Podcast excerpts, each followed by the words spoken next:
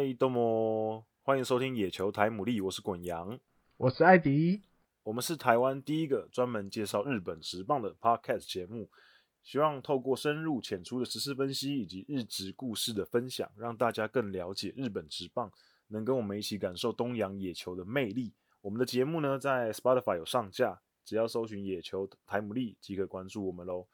iOS 的用户呢，也可以在 iTunes 上面找到我们。如果没有使用相关 App 的朋友，也可以直接透过 SoundCloud 收听。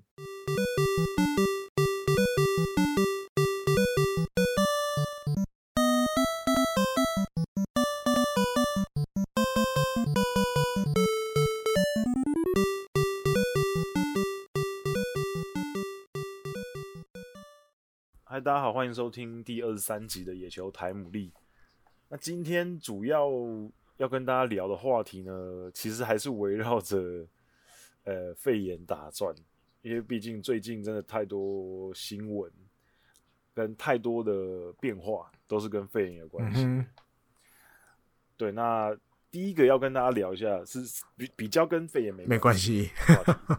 对，就是鸟谷静终于找到工作了，找到了。对，终于找到工作。他离开阪神之后，过了很久，然后一直都没有人联络他，甚至春训都结束了，一直到上礼拜，终于有人说：“OK，好，你可以来我们这边打。”那其实就是之前一直有传出风声，好像有想要鸟谷进的罗德队。嗯，对对，因为一方面罗德队已经有潜力了嘛，他们吸收了金刚城，嗯，现在现在的金刚针法这个前阪神的选手，那鸟谷进来。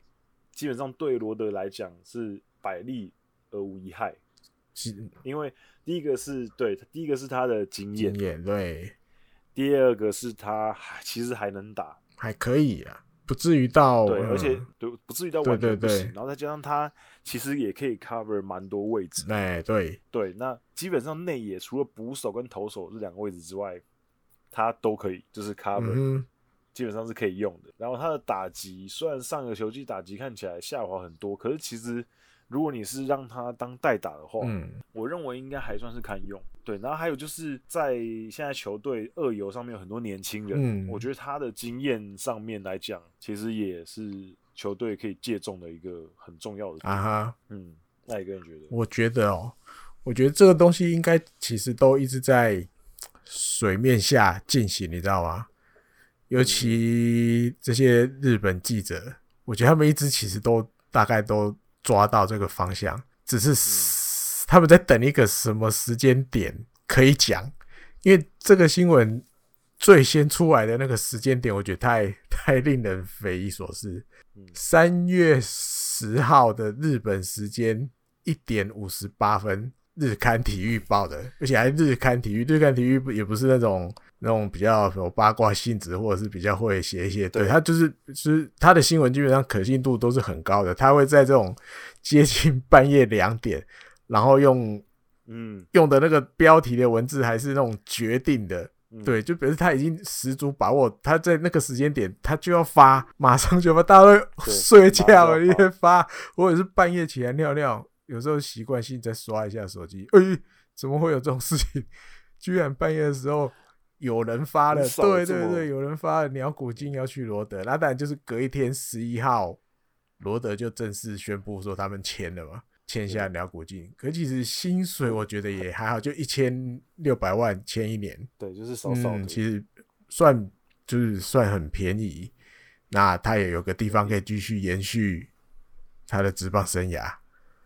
嗯，嗯，所以我觉得这个其实很值得投资，因为这个一千六百万，说真的，一定回本的，一下下就回本了，只要开打。对，对，因为刚刚就有看到一个新闻是在讲说，鸟谷静加入了，从他就是宣布加入，嗯、就是从我们从十一号开始算好了，因为因为是十一号才之前前面是凌晨嘛，凌晨凌晨讲的嘛，嗯、然后我们从十一号开始算好了，一直到今天为止，罗德队的各种。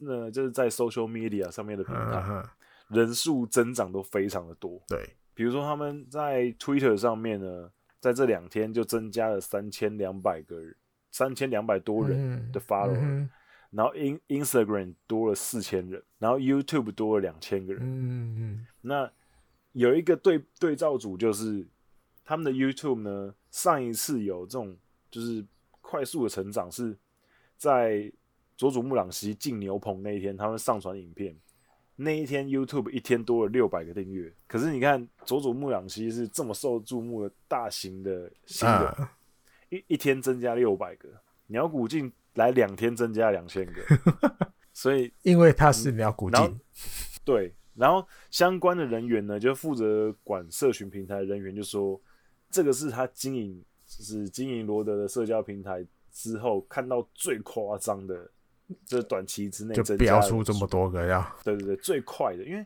他们其实经营了很长一段时间。算啊，我预计可能对下个礼拜，我可能跟大家分享一下，就是因为我最近有在做一些就是资料一些收集，就是想要跟大家聊一下。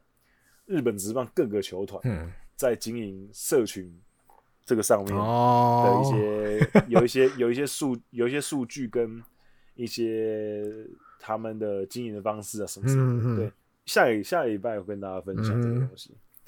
所以罗德其实算是经营一段时间，而且他们也算是比较蛮积极在经营的人。嗯哼，对，所以他们累积了这么长时间，才累积了你看 YouTube channel，他们累积了八万多个订阅。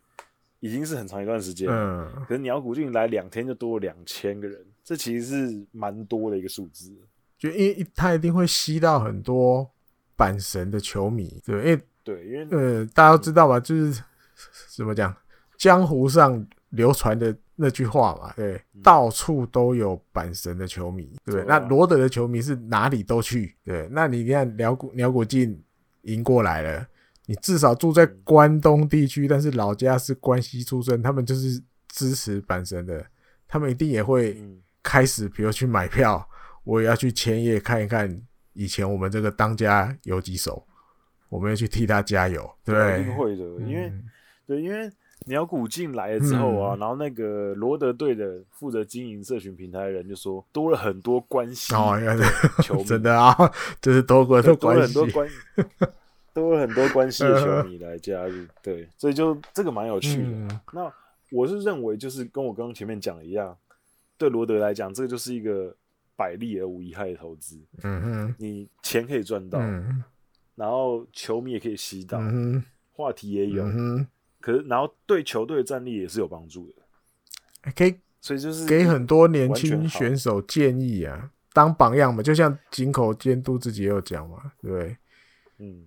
而且他那天就是我有看到他那个，他们也有广报，又有拍影片。嗯嗯、他去二他去二军球场报道的时候，嗯、然后就是大家在就是大家集合的时候，他就出来跟大家还算是、啊、跟大家打招呼。我觉得根本根本就吓死宝宝了，年轻人。对啊，那对啊，那些二军的选手，开玩笑，鸟谷静是什么人？嗯、对不对？已经是一个。Superstar 等级的选手，然后在二军，然后在那边跟我们打招呼，说：“我今天新加入，大家多多指教。”这是这是什么一个画面？谁指教谁还不知道呀？对对，我就说，我觉得那个就很有趣。呃、每那每个选手都是年轻的选手嘛，对，对啊，嗯，所以我觉得应该是非常有帮助，感觉就是一个影子教练的感觉。有，如果哈，如果他自己也愿意这样子。做这一块的话，对啊，你看，就是你说井口监督跟鸟谷静两个辈分其实也没有差非常非常多，但是交情很好啊，从以前就从学生时代就有交流了吧，然后后来又大两个都进职业之后，那个什么自主训练啊，都一起去的，嘿，都一起去的啊，嗯，两个两个年纪。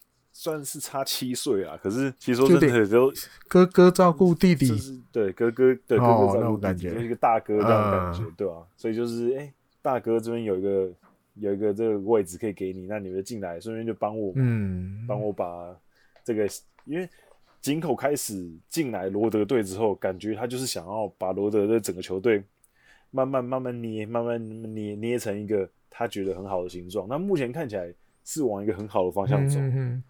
那就把自己这个小老弟找进来，可能也可以完整他一个拼图吧，就是把一个这个球队带向一个好的方向的一块拼图。啊、嗯，那我我是觉得这一步棋非常好啊，长远看、啊，因为那时候其实对，因为那时候其实有传出横滨也横滨也想要争取鸟谷进，嗯、那那时候其实我就蛮希望他可以来的。嗯哼，因为横滨现在其实二游这个方面就是比较缺乏啊，哦、应该说都是很多年，也是很多年轻人，但是都尤其是今年不稳定。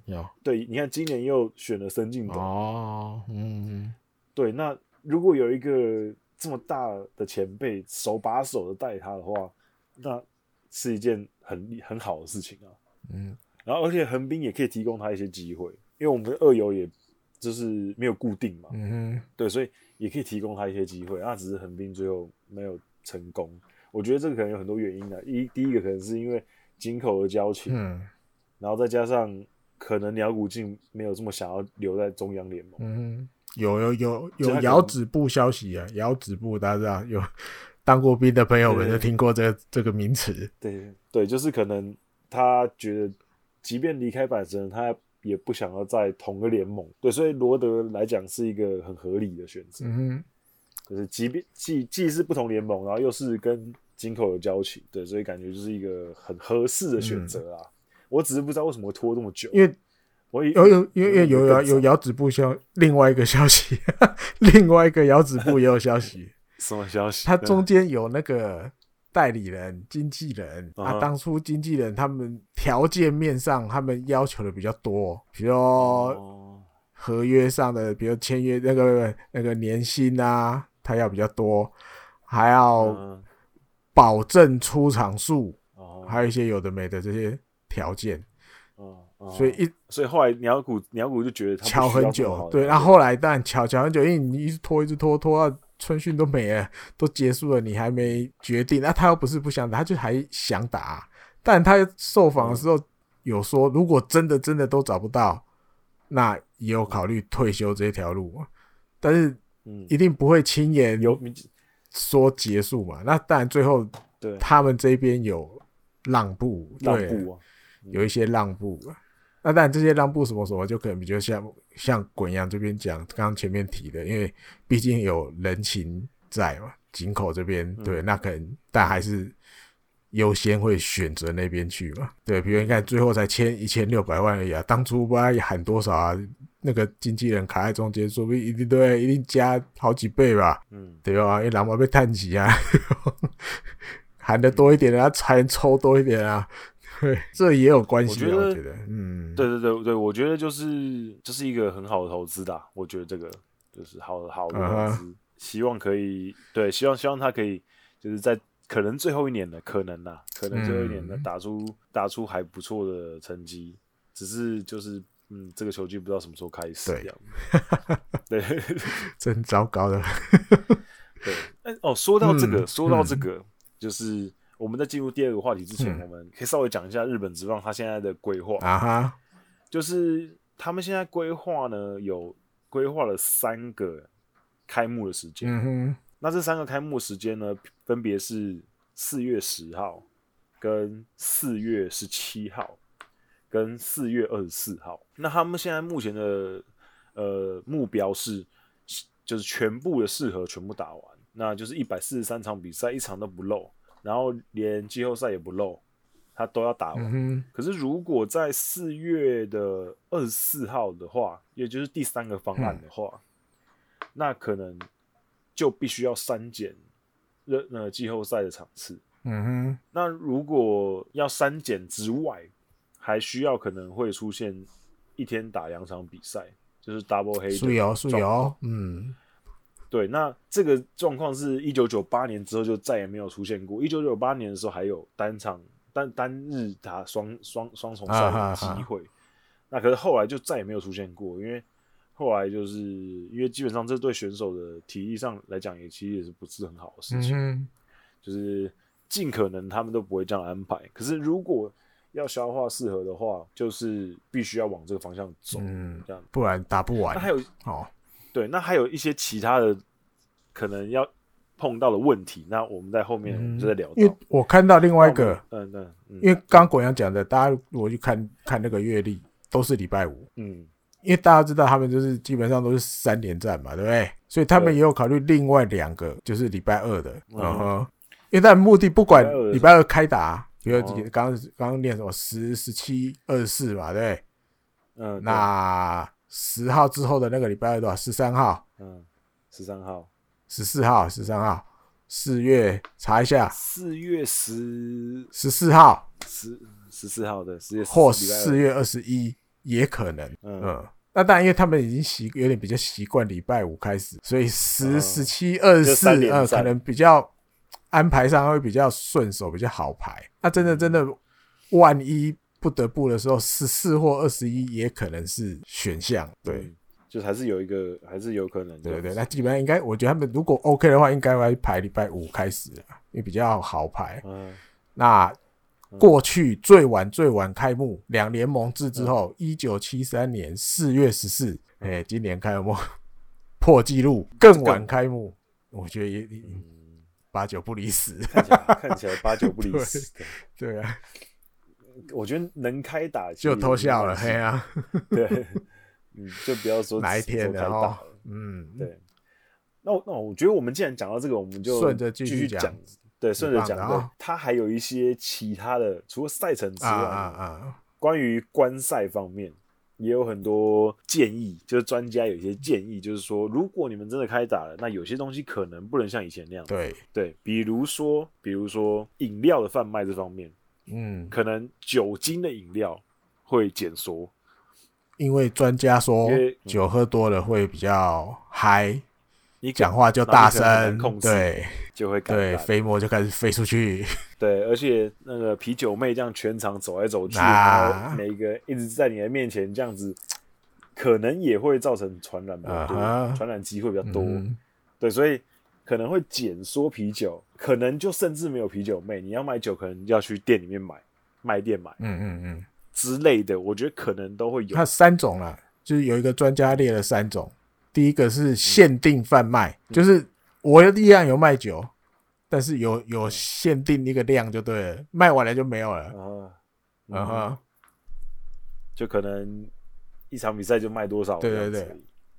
那另外第二种就是，鬼阳刚有提到，可能就没有啤酒妹了。你要买就是自己走往后走，走去那个商店那边店面那边买，就没有那个。啤酒妹啊，还跪在你前面，对，还帮你装好啊，这样再给你没有？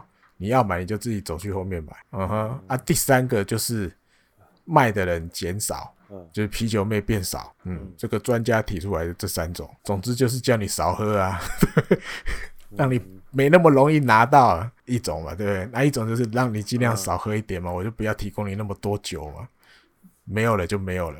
嗯哼，我觉得。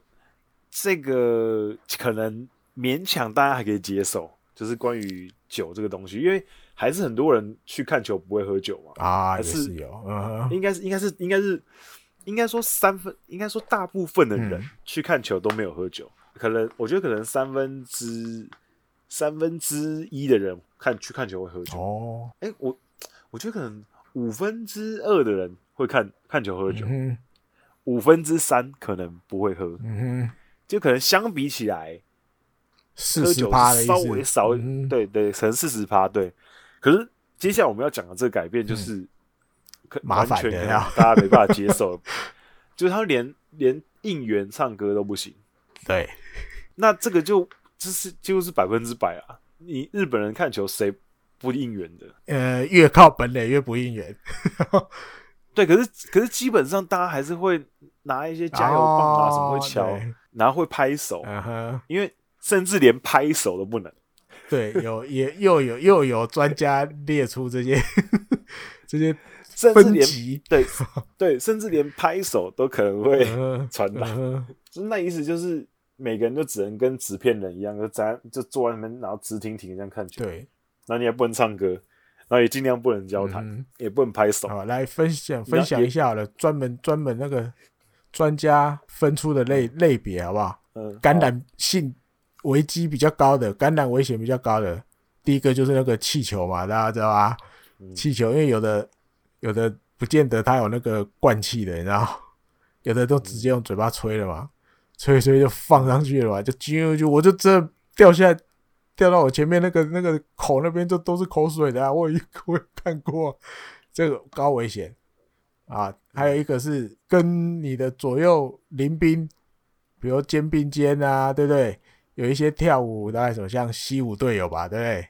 在跳那个的时候，有的会搭着对方的肩膀啊，什么什么这种的，或者会跳来跳去的集团式一起动的危险，高危险。还有就是站起来坐下去，重复这些动作的，哎，啊，大家要知道 广岛队的，对不对？那个起立坐下来那个加油方法，乱数起立坐下那个，这是高危险。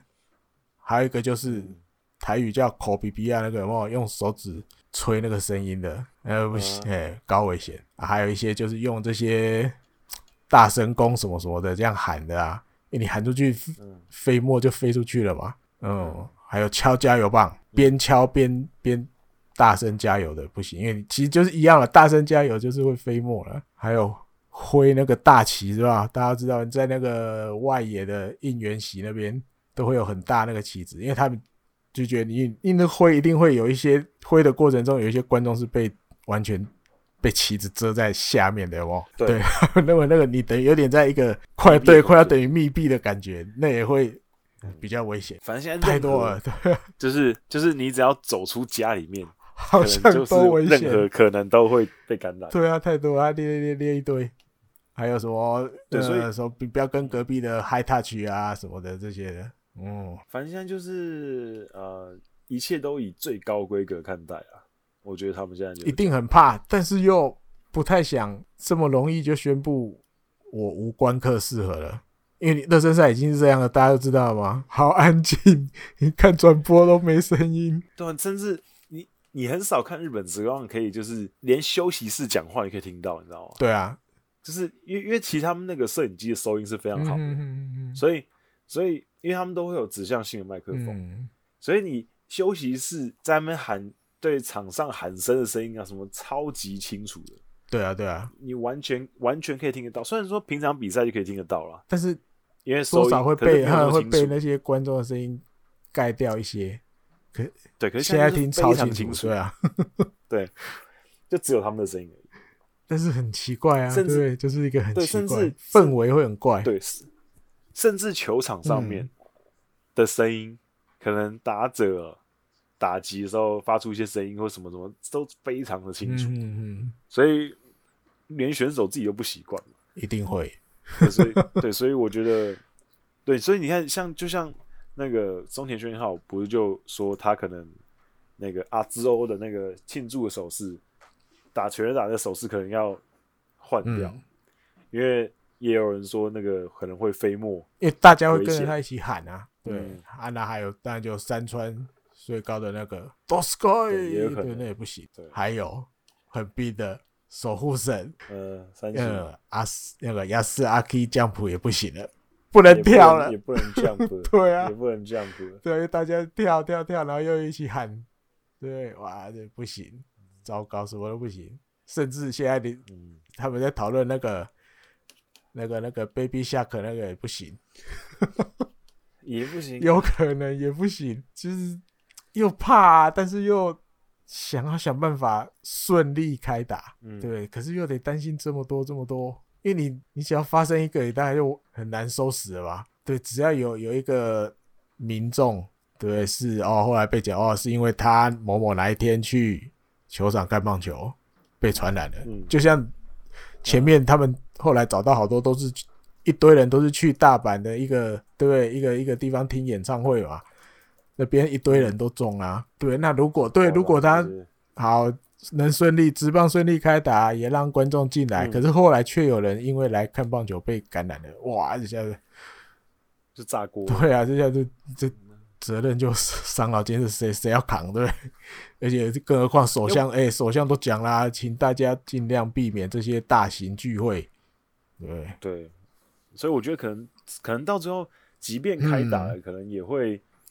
他们可能不会全部售票，哦，可能可能开放一半而已，可能就是球场里面原本是可以做梅花座，他可能 他可能他可能就只卖啊莲花座还没有张，就他可能他可能卖一万一一万五千张票，然后就是你们可能每每个人至少隔一个位置两个位置这样。啊，像广岛之前卖那个预售票的时候那样，对，对，那预那个预售票的那个照片，大家嗯，哎，那个什么社团好像。有 po 过，就是每个人在一个一个 SPA 上面，一个红色的点点大圈圈，然后，然后每个圈圈相相隔好像一公尺两公尺，对对对，对，然后这很有很有趣，不知道在玩什么游戏。那照片看起来好像在玩对对，要距离要保持，我觉得应该会。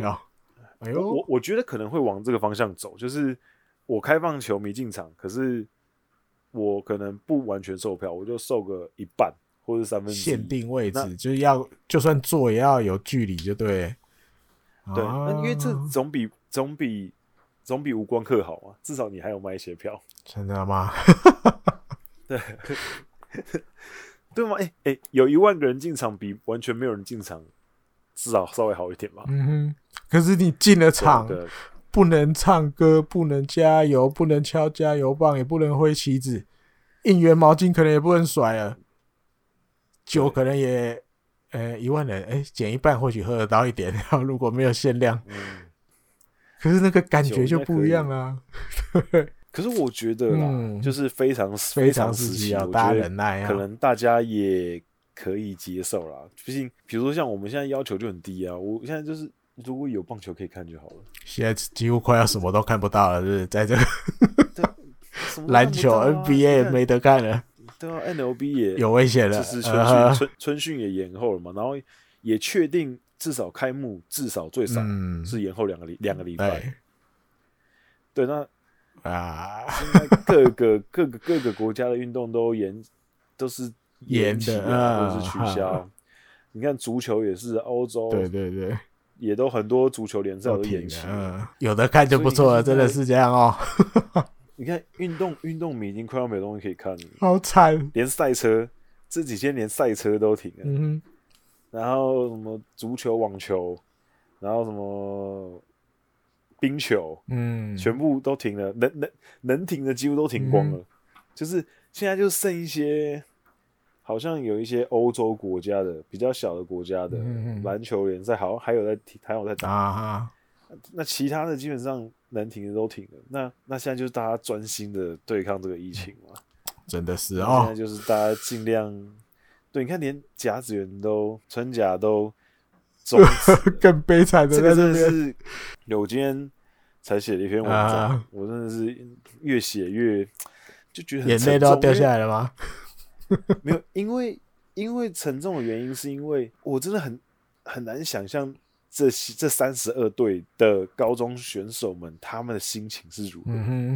因为就像松坂大辅他在受访的时候就有讲到，你真的很难跟这些高中的选手说没关系，你再继续加油。嗯哼，你真的你真的很难讲这种话，因为他们就是很努力了。嗯，然后他们终于争取到春假的门票了。他们他们已经争取到了，然后你却说没办法打了，那所以连他们已经拿到了，然后还没办法打，那你到底要用什么立场去跟他们讲说你们继续加油？就是 你现在如果跟他们讲说你继续加油，那到时候下甲也不能打怎么办？他们如果又打进去了，然后又说啊，因为疫情的关系，所以还是不能打，那他们连努力的目标都没有，你知道？就是那目标太太虚了，嗯哼，就是。你看，他们都已经拿到了门票，就还不能打，那他们还能做什么？就跟这个拿到门票的时候也不知道会有这一拖啊，对对对对对，所以我意思就是说，现在有这一拖之后，呵你就很难，你很难再去跟他们讲说你继续加油，就是哪知道他们下一个下甲会不会他们真的很努力的拿到下甲了？没有，不是不是这样，连地方大会能不能对啊？连地方大会都有危险，对啊。他们说连拿门票的机会都没有，那你说那怎么办？非常时期，非常的对，而且而且就是有很多跟甲子园有关的一些相关的企业，这几天大家都在讨论，嗯、比如说整体的经济可能少赚了，损失了两百八十几亿日币。啊哈，对，那呃，日本那边媒体就有采访到一些可能球场大阪的一些呃餐厅啊、饭店啊。嗯嗯其实大部分的人虽然说损失了这一笔收益，嗯、因为每一年每一年春假大概会估计会吸引大概五十万人次到甲子园观战。嗯、那原本呢，这个带来的收益是两百八十几亿嘛。那很多方面，比如说餐厅、饭店，他们都受到损失。嗯嗯嗯。可是其实大部分的人比起这个损失，他们更觉得没办法参与到这一次的活动，他们觉得很扼腕啊。对，比如说在球场附近，就西宫市的甲子园球场附近有一个大力食堂。嗯嗯嗯。那他们的经营者是一对老夫妻，啊、老板已经老板已经八十一岁然后夫人七十八岁。然后他们就是那种小型的食堂，嗯嗯，可是他们每一年在甲子园这时间呢，他们都会准备那种限定期间的 menu 啊哈，就是他们会提供那个超级大份的卡兹冻啊哈，就是猪猪猪排冻，嗯，然后会吸引很多来比赛的高中的球员，或是专程来看比赛的一些球迷，所以基本上是大家都知道的一个小食堂。嗯嗯。所以他们的店里面各种就是签名版啊，各种学校来这边比赛的学生啊，什么都会签名放在那个他们的墙壁上。啊、那这两夫妻就就是记者采访他们的时候，他们就说，最近其实因为肺炎的关系，他们的生意其实就已经有点下滑。可是他们觉得这个是他们还可以接受的事情，就是他们就是继续做生意。嗯嗯，他说他说做生意就是这样子嘛。可是他说。他们还可以继续努力做生意啊哈。那可是他说，这对这些高中生的选手来讲，他们连努力的机会都没有。嗯哼，因为因为他们就是直接没有机会了，就是他们连那个机会都没，所以他们就觉得很心疼。然后记者采访他们两个说，他们就两个就两个老夫妻就。老泪纵横，就开始就哭就哭了起来，就是因为对他们来讲，就是每年看到这些他们孙子辈的选手、呃、来这来打，对他对他们来讲，我觉得也也是一件很开心的事情嘛。就是可能某种程度上也是他们经营这家店很大的一个动力，就是春季、夏季这两个期间。那些高中球员都会来，然后有点像是一个仪式性，就每年都要来这样一次。Uh. 我觉得某种程度上可能也是他们经营店的一个一个很让他们觉得很享受的地方。嗯嗯嗯嗯，所以他们才会这么失落。像一些饭店也是可能长期都固定会有学那个学校外县学校来的时候就会就会投诉在他们那边。那那些很多饭店都说哦，因为肺炎的关系，所以影响。他们的住房率可能都已经损失了可能几千万、几亿的日币。嗯嗯。可是比可是比起这些，就是没办法接待到这些高中球员，他们还是觉得很失落，因为可对他们来讲，这是一个很有成就感而且很有趣的事情，就是每年可以接待这些高中学生、嗯、高中球员。那其实很多很多饭店其实都早就已经做好各种预防措施，因为原本早先之前高野连是说。嗯要进行无关客适合嘛？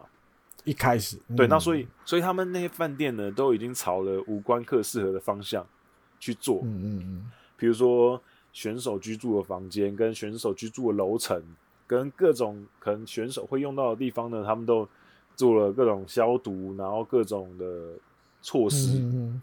可是最后却没办法接载到，所以他们就觉得有点可惜啊。那这个其实，呃，虽然说。因为因为是不可抗的因素，所以取消了。嗯。可是我觉得这个对于整个日本的呃，应该说运动迷来讲，或是一些呃有关注这个东西的一般民众来讲，那个痛的感觉，我觉得是不太一样。嗯。因为比如说你像你像日本职棒的延期，嗯，因为他们是职业的球员，那他们是商业的行为，嗯嗯嗯，所以所以你可能。我觉得那个痛的感觉还好，嗯哼，就如果你如果你跟你讲说，哦，这今年日本职棒，呃，可能这这一个月或者这两个月或者这个球季没办法打，可能明年继续打，你可能就觉得，哦，有点失望啊，今年就没有职棒可以看。嗯，可是甲子园取消终止，就是那个失落感感觉更重一点。嗯哼，就是因为它已经不单单是一个棒球比赛，它很像是一个文化。活动，嗯、一个传统的马兹里的感觉，嗯，是一个祭典，一个祭典的感觉，所以整个舆论来讲都觉得很可惜啦。因为这几天取消十号宣布取消之后，其实这几天很多人都在讨论这个事情嘛，就希望可以找到一些补偿的方式。嗯，就补偿这些春甲的球队。比如说高野联就说，嗯，高野联目前讲的是说，呃，几个配套，比如说让他们参加下甲的开幕式，就如果有下甲的话，嗯、然后或者是之后用邀请赛的方式，再邀请这些学校来甲子园打球。哦，然后，然后还有就是，就算到最后可能都没办法达成，那至少他们的名字还是会留在春甲历史上。就是他们历春甲的历史还是会记载说，今年就是这三十二支球队有打进春甲，uh huh. 就是他们不会被遗忘啊的意思。Uh. 可是这个就是对他们来讲不知道有没有意义，就是他们毕竟没有上去打。还有一些日本的球迷说，那要不如就春夏甲合并嘛，有夏甲，夏甲也把那些春甲的球队并到下甲里面去打。让今年变成特别的一届，然后就是可能七十几队打一次，然后赛期拉长，然后请板神户把甲子园球场让给高中球员打。对，可是这个就执行上面也非常有难度。第一个是下甲能不能打？那即便可以打的话，如果下甲可以打，那表示奥运会他们就铁定会办了。嗯，那如果奥运会办的话，那两个时间 double 到，他们会不会让这件事情发生？因为照理讲，他们应该是所有的。活动都会避开奥运啊，所以甲子园基本上是不可能跟奥运同时期进行。嗯嗯，对，所以这个方式就可行性可能又又低了一点。嗯嗯，对，不过就是大家现在就是努力的每天出一堆点子啊，但是就希望可以尽可能的去弥补这一切。嗯嗯，因为看那些小朋友们也是觉得真的很很伤心哎，就是让人家觉得很心痛啦。嗯，不会了。今天下午那个高校野球 .com 没有出一篇啊，所以他们也会很好奇这些小朋友的接下来的反应嘛，所以他们就问了好几个监督，就是就是原本都要去的，现在不能去的，比如广岛新庄，对，破田监督他就说，对了，当然那一天宣布的时候，大家就是就是很沮丧这样啊，很失望。但是，诶、欸，他也有发现，现在的小朋友其实比较就也对比较乐观，诶、欸，那个心情的调试啊，恢复的话很快。对，你像隔一天，诶、欸，大家就就是这种，大家又说好，然后我们要接下来为了明天下架，对，就是每一天每一天有练球，我们都还是要继续努力下去。嗯，嗯不会因为说。哦，这次春天不能去了啊！反正我每天做的事情就继续做我们每天该做的事情。对，建大高崎的青柳监督大概也是讲很类似的东西的。当天虽然看起来真的非常失望，可是隔天大家就重新在那边讨论了。哦，对啊，就像就像我看到一篇就是在讲说中京大中京。他们在春假宣布终止的隔一天，嗯、就所有的教练跟球员就又到练习场报道了。对啊，对，就教练就说，虽然宣布了那个消息之那当时、啊，嗯、就是气氛是很沉重的。啊、嗯，那可是他就是不断的鼓励选手跟安慰他们说，你们就是难过归难过可是还是不要停，哪怕是慢慢的，那也是要继续努力下去嘛，继续走。对啊。那那那一天一大早到球场的时候，监督就默默的把练习场上面原本倒数的春假日期的牌子哦，就换掉，换成换成距离下甲还有一百一十四天。对啊，就是希望大家可以继续的往前走，这样、嗯、就不会啦，没那么严重啊。虽然是历史上第一次，嗯，嗯，怎么讲？他们就是难过。难过就一下下就好了，对啊，对，因为因为毕竟这个也是很不可。因为我觉得这其实也是教育的一环啊，对，嗯，监督也可以趁这个机会去教导小朋友，嗯，对啊，你人生总是会遇到一些特别的情况，嗯，对啊，对，就是要怎么去克服，对啊，你心情调试，就像，哎，如果现在小朋友真的他们调试这个，就是比较可能比。以前的小朋友乐观调试的比较快，我觉得那也不错啊，对不对？因为其实呃，心理素质对，以及大人们也尽量都想办法要开打，对。嗯。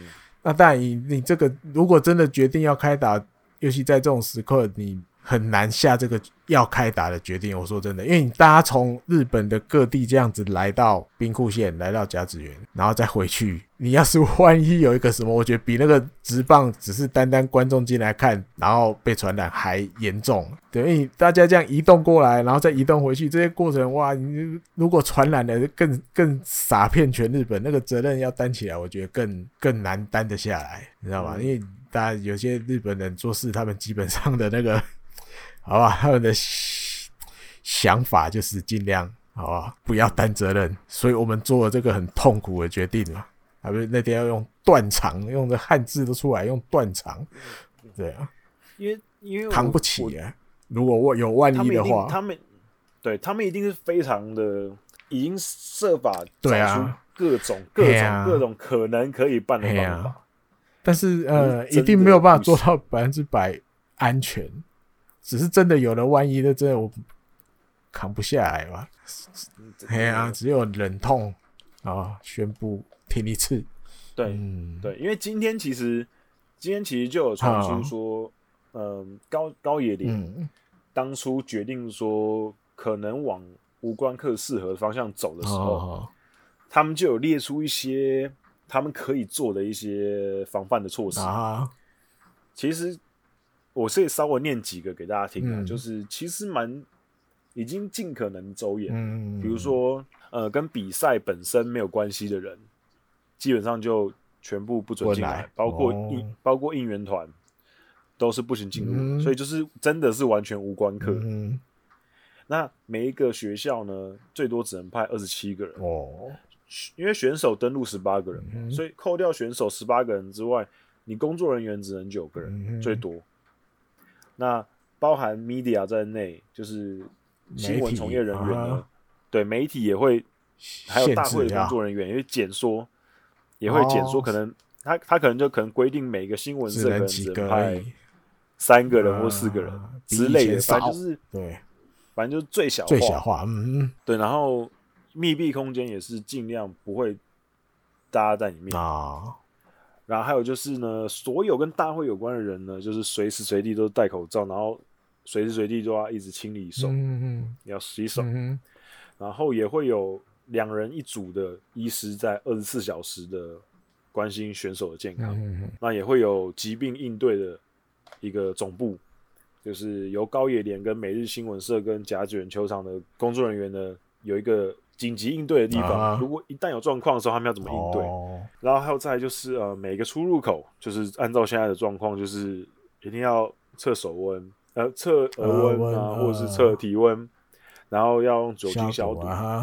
对，然后没戴口罩的跟发烧的人都不能进啊球场。嗯、然后还有在任何室内的地方呢，都会有消毒液。然后每个地方只要是密闭空间的，都会有。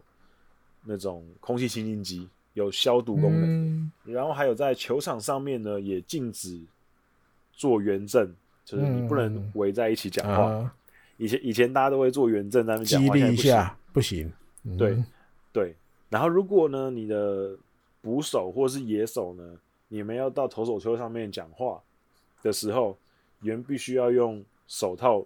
遮掩住嘴巴，也太靠近了，对，不是，对，要遮一下。然后，对，然后比赛呢，记者取材就是采访，只有在比赛结束之后，哦，其他时间都完全不行采访。嗯，还有就是，呃，选手从住的地方移动到球场呢，在高野连会统一每一队有一个专门的巴士，就这个巴士就是专门载他们。嗯嗯嗯嗯。那当然，巴士上面每天各种消毒，然后在宿舍的时候，他们也会管理。他们吃饭的地方、场所跟时间都会跟一般的民众是分开的哦，怕他们被传染。嗯。对，然后也不能在大型的浴场洗澡哦。然后呢，选手在早晚都要两次检查体温跟检查呼吸道的状况。嗯。然后每天早上都要跟大会报告。然后还有就是，除了比赛之外呢，都不能离开住住的饭店。嗯哼。对。那 所以，其实已经考虑到很多东西，可是。这现在的状况就是不确定因素才是。对啊，想了这么多，你真的也没有办法百分之百就说这样就绝对安全，对不对？对，你很难说。对啊，所以最后就是好，真的扛，真的扛不起。对啊，真的。对，所以看看啊，看看之后会不会有什么，就像他们讲的，他们会尽量找这些补补补他们的方法，对，看看吧，看看这些大人动动脑筋啊。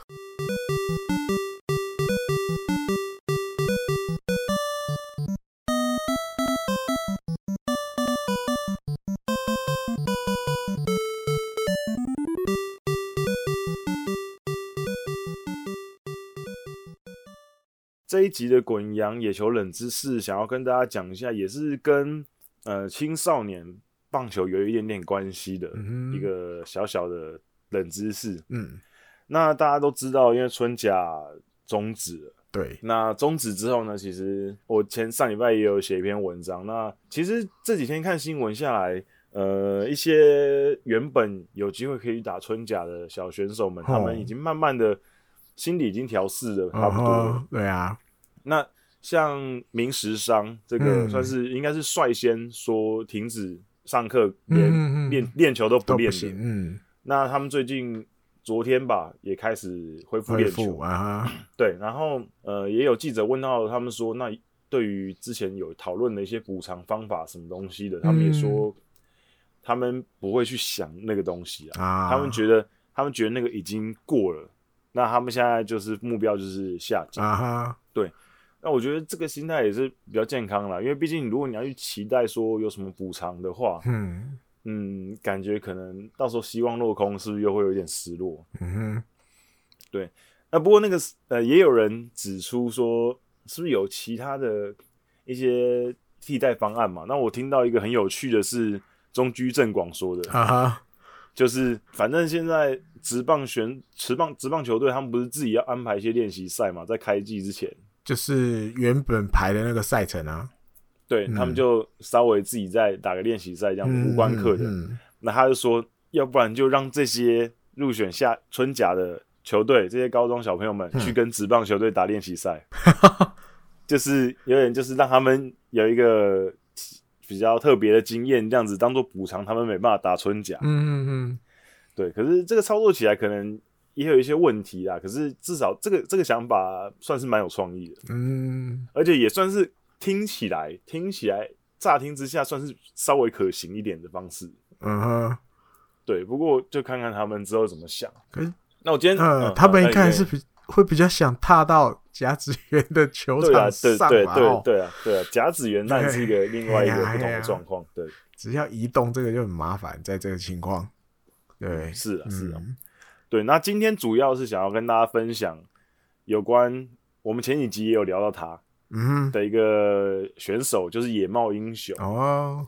野茂英雄他在退休之后呢，他其实因为他自己大家都知道他是从社会人球队。进到职业的，hey. 那他原本野茂英雄在社会人的时候呢，他待的球队是新日本制铁界，嗯，就是大阪那个界市的界，嗯嗯，就是他是待在那个那个会社担任球员跟员工这样子，嗯，那因为他们那个球队呢，在二零在一九九四年的时候，因为那时候开始就是日本的一些。钢铁产业其实有点状况不是那么好了哦，所以一九九四年的时候，他们就在那一年开始修补，就是不活动哦。那在二零零八年的时候，正式新日本制铁界就把野球部给废掉了哦。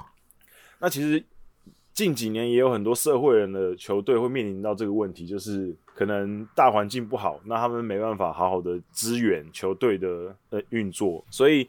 当时那个时空环境背景下呢，野猫英雄他就觉得他应该想要呃，应该要做一些什么事情来回馈给这个算是帮助他成长的社会人的球界，所以他在二零零三年的时候就成立了一个 Normal Baseball Club，嗯，就是一个他自己的也算是俱乐部的球队。那其实俱乐部的球队在日本也有一些，可是。其实大部分的都是呃那种大型的企业或者企业附属的野球部。嗯嗯。那像野茂这种俱乐部性质的，就是他们不不隶属于一个公司的，嗯，这种是相对稍微少一些。嗯嗯嗯。那他们其实一开始的时候是在呃就是原本的新日本制铁界的那个地方界滨球场呢，当做他们的本土地。嗯嗯嗯，一开始也是在大阪府的借市开始活动。二零零三年的时候，那二零零四年的时候正式就是取名叫做 No More Baseball Club。嗯哼，然后他们在隔一年，也就是二零零五年，就正式运作两年的时候，他们就打进了都市对抗赛。那大家知道，都市对抗赛是日本业余球界、社会人球界最高。算最高殿堂，嗯、就是社会人的甲子园的的感觉，嗯哼，能够打进去就是很厉害的。那他们在创立第二年就打进去了，不过这也是他们创立到目前为止唯一一次打进去就是，啊哈。那他们在第一场比赛就输了。嗯、那在可是他们在那一年，也就是创立的第二年，不但打进了都市对抗赛，然后在那一年打完之后呢，他们也出了第一个职业选手哦，就是柳田直升。哦，现在在、嗯嗯嗯、对，现在在横滨担任教练。嗯嗯嗯。那之前原本是中日，然后后来到横滨打球，然后横滨退休之后呢，我艾迪哥那边的那个声音很大，救护车来了，救护车 要被送走。对对对，问题是他怎么绕了那么久还没走？巷子里，啊走，可能在巷子里，隔壁巷子。啊、嗯，好吧，好吧，那大家担待一点。邻居，邻居有人出事了，对对 对对总之就是那一年呢，他们打进都市对抗赛，然后又有第一个职棒选手出来啊哈，然后之后几年其实成绩算是稳定，可是就没有这么多的在大大赛出赛的经验。不过他们那几年算是有迅速累积一些职棒选手，我觉得可能也是因为刚出来，大家也在关注，因为是野茂的球队，嗯嗯嗯，所以他们第一年出了。柳田直升之后呢，嗯、三年之后，二零零八年又出了一个投手藤将军，啊、之前是横滨队的投手，嗯、对，然后可是就只有他们两个是在正式的选秀被选到，哦啊、那后面三个，因为他们目前只有五个被选到职棒的，嗯，那后面三个都是在玉城被选，哦，玉城，嗯，那基本上都是已经没有在球界了，离开了就对了，对对对对，讲讲、啊、出名字可能大家也。比较没有印象，想不起来。对对对，因为都因为都是玉成选手，嗯、而且都是玉成蛮下位的选手。嗯、像他们最近一个是河野大树，哦、一个内野手，在二零一四年玉成选秀第七指名。哦，玉成的被、嗯、对被福冈软银选走，所以这是他们最近一次出现职棒选手。嗯哼、然后他们在。转移，那他们有其实中间有转移过一次他们的本土地，就是在二零一二年的时候，他们把他们的本土地从界市转移到了兵库县的丰冈市。哦，那、嗯、我不知道大家对丰冈市有没有一些概念？丰冈市是呃，算是兵库内关西很著名的一个温泉区。嗯嗯嗯，就是陈崎温泉。啊，陈对陈崎温泉就在丰冈市，嗯、所以呃很多选手当时他们就因为他们把球队迁到丰冈市的陈崎那边嘛，嗯嗯嗯，所以他们就跟当地的温泉旅馆的算是联盟合作说，说呃我们球队设在这边，然后呃看旅馆啊跟那些 hotel 可以提供这些选手工作。哦，嗯哼，就是，所以他们的选手全部都是在陈崎温泉的那个区域的一些温泉旅馆跟饭店工作，然后工作结束之后，他们就去练球这样子。嗯哼，那也不错，等于就是跟他们当地合作这样子。因为我之前有一个朋友，他在度假度假打工的时候，他就是在陈崎温泉。哎，然然后然后他那温泉旅馆就有两个。就是野茂 Baseball Club 的球员在他们那边打工，哦、对，他们就是早上去早上去工作，然后下午就去练球啊，嗯，嗯，看工作安排，然后就是这样子切换。那他们也有可以维持生计，因为他们并不像其他一般的社会人是公司在经营的嘛。那，对对，因为野茂就是 No More Baseball Club 呢是主要出资者就是野茂英雄嘛，他基本上、嗯、基本上就是。基本独资。啊，对，然后他还有一些，因为他是营运法人的关系，所以他有一些算是可能像是会员之类的，那那那些会员也会缴一些会费，然后也会有一些捐款，哦，捐款，对，然后、嗯、对，然后他们在之后呢，也有跟那个 Killing 合作，就是那个 Killing 秘鲁，哦，啤酒，对、哎、对，啤酒合作，他们开发一些有关呃自动贩卖机的一些东西。啊哈哈，那所以他们也有一些自动贩卖机的收入，嗯哼，对，所以所以他们就是有呃，主要是野茂出钱，然后会员会费，然后会员的捐赠，然后还有就是贩卖机的营运费用，那这是这是当做他们球队的营运的费用，嗯，那。选手部分，选手的薪水就是靠他们，就是跟饭店那些合作，他们会有有一些薪水这样子。嗯哼，对，所以其实他们这个 team 也是其实经营的有点辛苦，我觉得，尤其是现在，其实呃，社会人的球界其实有点选手慢慢流失了，哦、因为少子化的关系嘛。嗯嗯你你要跟独立联盟，你要跟大学，要跟职业去争取选手，那势必是。比较弱势的一群，嗯，没那么简单哦。对，那今天主要其实前面是跟大家前情提要这个背景故事啊。嗯哼。那今天主要是想要跟大家讲的是，呃，野茂用这个 No More Baseball Club，它其实除了除了真除了是俱乐部棒球之外，它还有在做很多青少年的活动，嗯，就是跟棒球有关的。那其实。一开始的时候，他就是做那种很像是夏令营那种感觉的啊。然后他每一年呢，都会办一个叫做 No More Club，呃、啊，那 No More No More Cup，就是野茂杯。野茂杯啊，对，每一年都会有一个这个少年野球大会。嗯，然后他，然后他就会从这个大会当中呢，选出一些选手，就是从一些呃小朋友的一些队伍里面呢，选一些选手，然后主要是中学生，然后选大概十五个、十六个。然后每一年都会去美国远征，哦，就是跟一些美国当地的中学生打球。哦，那从开办到现在也办了一段时间，从二零零九年开始，所以办到现在也办了十一年，哎，十二十十年了，因为今年还没有。嗯，因为他是每年八月的时候，那每年八月那时候去的时候，野茂都会跟着去哦。哎呦，就是野茂。野茂就当总教练啊，监督，然后就会去这样子。那从二零零九年到现在，然后一路到二零一六年，因为现在一七、一八、一九的小朋友还才高中生嘛，啊啊啊，所以他们还没有进职业。那今天想要跟大家分享一一下，就是二零零九年到现在呢，有多少参加过 No More Japan 的选手？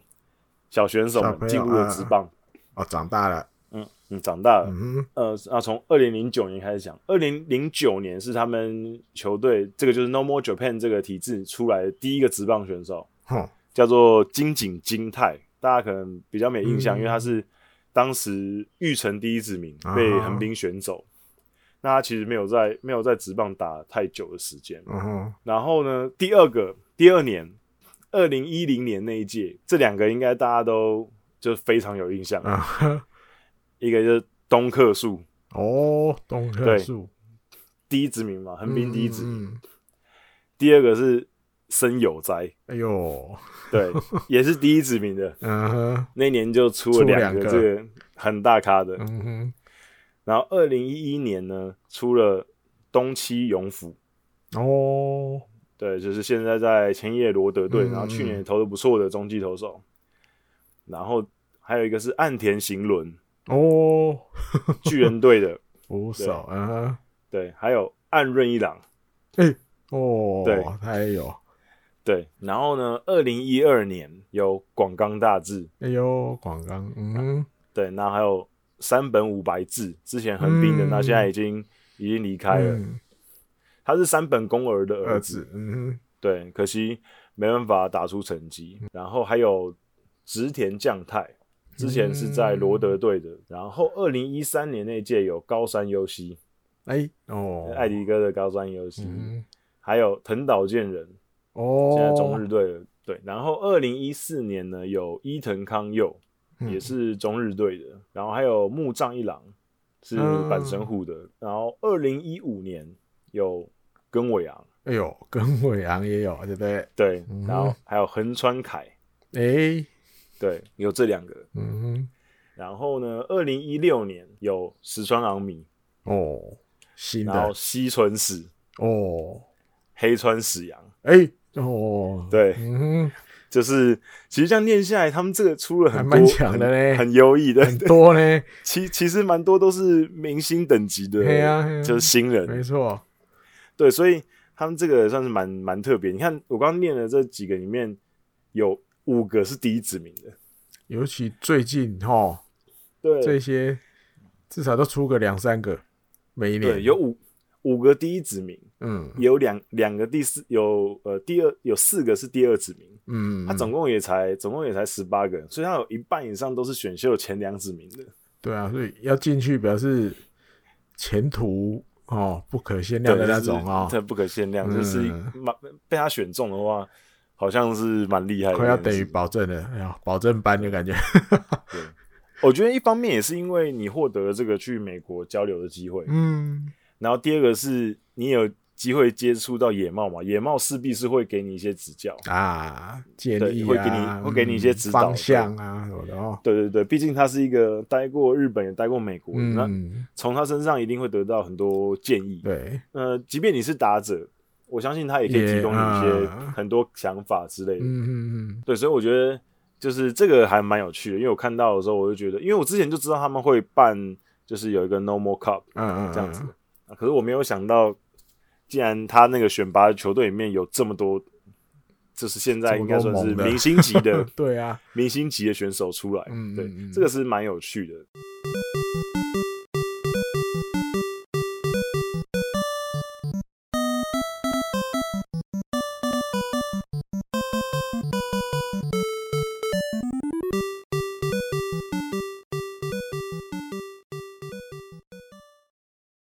那这个礼拜嘴一波，我们来嘴个什么呢？这也是大家前一阵子在日本的这个媒体上看到的一个新闻。那、嗯、但我不知道有有多少球迷朋友有注意到这一则就对了。他讲的我是没注意到的感觉，嗯，比较比较。如果帮他取个名字好了，好不好？就是有点像一个赴日打球失利的洋将。他的告白，嗯，嗯哼，啊，因为他现在就离开日本了吧，回去了。那的主角就是去年球季来罗德打球的哦，也在过去也在大联盟通算有三十五发全垒打，这个巴鲁卡斯。啊，大家如果还有印象的话，应该有了。在去年的事情，因为他其但最后也没有打出打出就是成绩，对，所以就就。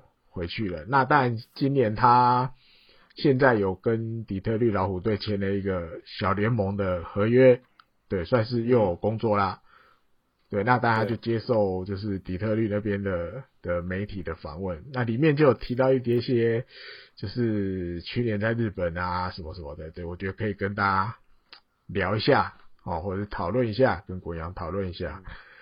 那当然，他当初哦，大家知道他其实，在还没来到日本的时候，其实在美国那边就算有一点备受期待了。对，而且他那个样子，大家有，我记得也有人把他形容成哦，好像是那个老爹的接班人，哦，有那种感觉这样。那他，对对对对对对对，因为一百九十六，我记得，然后一百三十一公斤，大概是这个感觉，巨汉的那种感觉。对，那二零一八年他其实，在小联盟三 A 好像也打得不差，但是一直都没有得到升上大联盟的机会。嗯，诶，啊，娜他就说，诶，这个时候就是千叶这边罗德就找到他，跟他联络，嗯嗯，开了两倍的年薪给他，嗯，那当时他也没有想太多，反正就是一个工作，那他觉得这边配比较好。所以他也没有想很多，他就是包包宽宽的，行李整理整理，就从美国飞来日本。他就觉得这只是一个工作啦，对。那既然那边有更好的工作等着我，当然 OK，我就去。那你其实去年我记得就是在日本都会，因为这算来头也不小的洋将嘛，对不对？日本媒体也会跟着他嘛。那其实有一些，就算他那时候被降到二军或什么的，因为打不真的打不出来。其实就有一些消息，其实都是比较正面的。比如他练球的时候，他会一大早特别，比如提早一个小时到球场，那就就拉着打击教练喂球给他打。他是他他也不会说就是啊我不练球那种，不是他他的个性还是很认真，很就是很融入，尽量融入日本的生活。甚至他有时候也没有不需要翻译跟他，他也可以跟队友出去，哦，比如吃个晚餐啊什么什么的。他也不会说哦，我一定要带着翻译，没有翻译我就什么都不行，没有。嗯，可是感觉起来，诶，配合度都还不错，也不会很难搞什么什么的，可是还是打不出来。所以他就讲了一下他自己觉得为什么我没有办法在日本打出成绩。嗯，啊，第一个当然就提到练习的部分。嗯，那他觉得日本这边练习的量比较大，太超了。他觉得以他的这个一九六一百三十一有点重，他觉得练起来有点辛苦，对，有点没有办法胜任，就是没有办法完全消化的过来。那另外一个当然就是跟球场上有关的，就是投手的投球配球这边的。嗯，那他有提到说，那过去在美国打球，基本上我一个打席。应该都会有是两球左右的直球会来，嗯，可是，在日本打球好像不是这么一回事。对，那意思就是，让我们就继续想哦，对对，在日本打球真的有可能，你这个打击带一个直球都不会来，全部都是变化球，因为他们都知道杨绛比较不会应对，对对对，不会应对那个变化球，对对，所以在这个。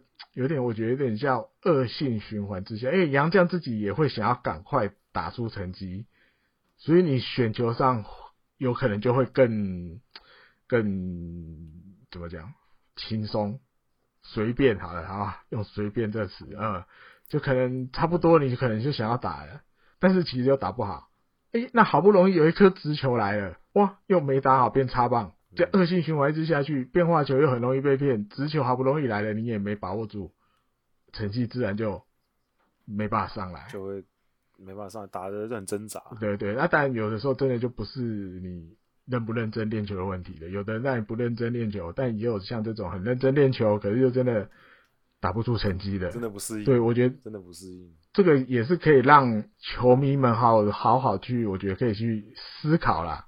对，有些但有的球迷觉得啊，反正你就是洋将啊，对不对？我叫你来，你就是要打，你就是要缴出成绩啊。可是我觉得正常来讲，我觉得没有人不想缴出成绩啊，大家都想要，对啊，对啊，没有人是愿意说我故意打不好，或或许有吧，好不好？但这个，嗯，或许哪一天又一个 又一篇报道说，哎，某某杨将的。这告白又来了，对 啊，他承认啊，当初在那边对我就是啊轻敌，看不起这些日本的这些投手啊，所以我也不想了，随便打一打我就走了。或许哪一天有一个洋将又出来告白这一段了哈，有可能，或许了哈。那所以我就觉得，嗯，因为有一个案例，就是那时候看到这个报道的时候，因为大家知道我自己有一个在脸书有一个粉砖嘛，有有？就是那个四十一番地，就是宫野球四十一番地。嗯嗯。大家如果还记得，在二零一七年，日本火腿在球季中找来了一个洋将的野手，叫做那个多雷库，我记得古巴出生的。嗯。那他其实怎么讲？但最后也没有什么打出什么成绩，就是大家就是因为球季中来，球季结束，后来也没有跟他续约。哎、欸，大家知道我我在我的粉专其实就是有一些，只要我有时间，有一些球队的动态或什么的，我就会分享给大家看。对，有兴趣的人就可以哦，多少知道现在球球队在干什么。因为我记得那个时候有两个洋将，就我记得一个是投手，另外一个是他，我就我就找了他们两个人的照片啊，写了一些啊，就是因为怎么说，所以不续约。过了几天，你知道，突然有一个。那个，你知道，那也可以，呃，粉钻也可以传讯息嘛，对不对？嗯、啊，不是，不是，不是，对，不是，不是，他不是私讯，他是在那一篇下面留言。我想起来了，他是在那篇下面留言，哦、然后是个外国人。我一开始还没反应过来，诶，怎么会有外国人？然后贴西西班牙文，嗯，嗯哼，然后后来，那我就想办法东东翻译，用一些网络上那些翻译，翻译大概看出来他要讲什么。讲什么？对，嗯，他其实讲的也有一点点像这个巴鲁嘎斯的感觉，但他没有讲到那么细啊，就是没有讲到那么细。他的意思说他他很谢谢，就是日本这边有机会让他来日本试试看。嗯、那他也尽了他最大的努力，想要去打出成绩。那但结果不是球迷、嗯、对，不是球迷期待的。啊他也谢谢，就是大家为这段期间为他加油。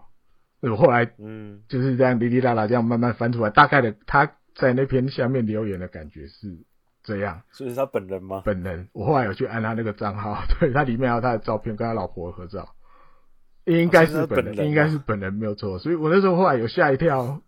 一开始没没看到，呃，没看到那个留言，对，因为我相信很多洋将其实他真的真的就只是适应不良，因为、嗯、至少不是那种摆烂，对对，至少不是那种摆烂的，因为很多都是很多，其实有几个有一些例子，嗯，就是摆明的，就是他他可能就就是不喜欢在日本打球，有一些以前、呃、来了之后后悔了，或者以前有以前有一些，但、uh. 后来其实后来其实就不会，现在比较不会了，嗯。所以怎么应该就是看洋将，当然对，请他们来，希望当然有有好的成绩帮助球队，比如全垒打多打几支啊，胜场多赢几场啊，什么什么的。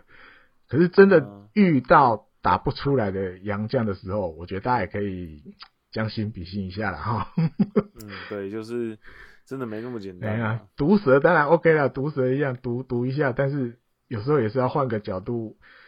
帮他们想一下，好不好？有时候真的，毕竟在异、啊、在异乡打拼没这么容易。对对对对对，所以我觉得这个可以让大家去思考一下。嗯，就是你一定还会再发生的吧？也不可能说的 洋将来到日本一定都一帆风顺，下打的下下叫，一定还会有这种来了然后又适应不了的。我们都可以再再继续观察一下。对这个每个洋将的可能背后的小故事，如果日本媒体那边有报道啊什么的，我们也会跟大家介绍。嗯嗯，啊，对，这个礼拜就想跟大家嘴一下这个，分享一下这个。对，那就私立洋将的告白啊。嗯，好，这礼拜的野球太姆利就到这已经结束了，希望大家喜欢我们今天聊的内容。嗯，那虽然棒球季现在感觉好像。